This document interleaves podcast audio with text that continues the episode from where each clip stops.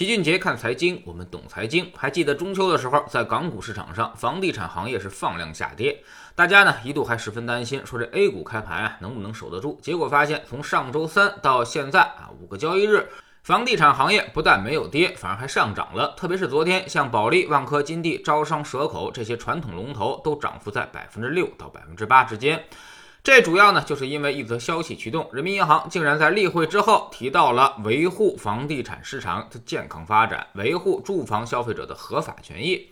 再联想起前几天啊，有个官媒呼吁调控政策应该更加优化，不断的满足刚需群体的购房需求，一度让市场认为啊，这房地产市场的风向要变了。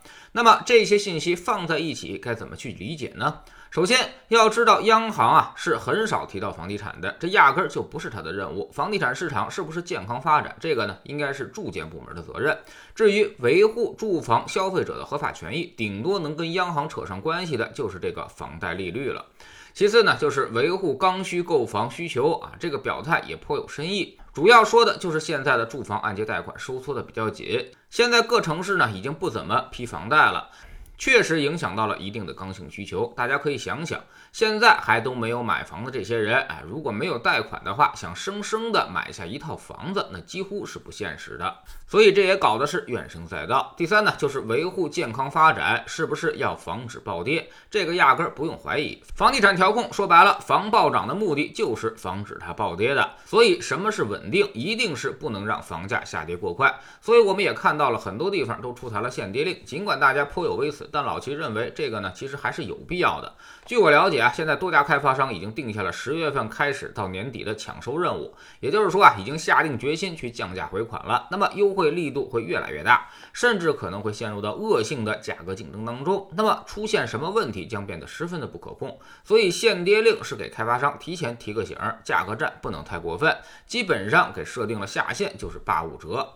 综合来看呢，老齐并不认为房地产的风向变了啊。其实我们的口号始终就是房住不炒。不让你炒作，没说不让你买来自己住。而最近所谓的暖风都是针对刚性需求的，这也是正常的市场需求。未来很可能在贷款利率上更加向一手房和刚需倾斜啊，拿出绝大部分力量，甚至全部的力量去支持刚需。那啥叫刚需呢？能不能判断刚需呢？这个不能做到百分之一百，但是做到大概率是很有可能的。比如他就买一套房，面积呢在九十平米以下。之前无房无贷，有正常工作，年龄适中，家庭条件也不是什么大富大贵啊，买这个房子跟他的收入状况也基本匹配。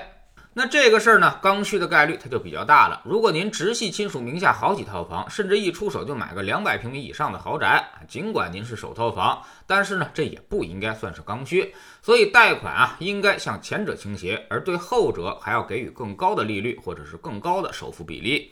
其实呢，我们调控楼市这么多年，刚刚找到了正确的路径，也就是说，二手房指导价相当于大幅度的降低了二手房的贷款杠杆，一下呢就让很多房子是卖不出去了，所以阻挡了现在的换房进程，没办法卖出，也就没办法进行买入，所以整个楼市现在全都僵在这儿了。连狂奔的深圳和上海都因为二手房指导价的出台而迅速遇冷，北京呢估计离这一天也不远了，所以最近成交也在明显的萎缩，大家也都在观望。二手房变现极其困难之后，大家对于新房的需求开始锐减啊，因为卖不出去了，那么再买房投资属性就大幅降低了，所以这都是连锁反应，再加上开发商着急回款自救，所以估计到年底之前呀，肯定有大规模的打折促销发生。房子这东西呢，现在已经算是百分之八十的投资品了，你越打折，大家可能就越不敢买，开发商回款可能也就越困难。楼市的拐点其实已经十分的明显，但这个拐点呢，确实有点残酷。因为当你看到这个拐点出现的时候，手上的房子可能已经卖不掉了。对于房子这种超级大宗资产来说，我们之前一直提醒大家，只能够卖在左侧，也就是说，它不断上涨的时候，比如前两年啊，那么如果你听老齐的开始卖房，虽然可能会损失掉一定的利润，但是起码你还是能够处理掉的。但现在恐怕为时已晚啊！有些人总是看到中介平台上那个挂牌价，那个东西呢，其实它一点意义都没有。你把房子挂出去，实际上卖一卖你就知道了啊，半年时间可能连个看房的都没有。现在的市场它就是这么残酷，很多人还在纠结我要不要降价试试。其实这个事儿呢，你也没啥可纠结的。你降价也不一定会带来看房的，特别是在一些收缩性城市当中，有朋友就曾经给老齐发来私信，说他已经降价百分之三十了，但还是一个看房的都没有，自己在无限的崩溃当中。其实除了那么一二十个重点城市之外啊，全国大部分地区已经陷入到了这种情况当中。也就是说，你手上现在那些多余的房子，可能真的就永久卖不掉了。只是很多人现在还不知道或者不愿相信而已。未来市场贷款利率会倾向于刚需，也会更加倾向于新房。那么二手房这边呢，也就会更加的冷啊。你投资的那些房子也就更卖不掉。现在才觉悟，恐怕一切都晚了。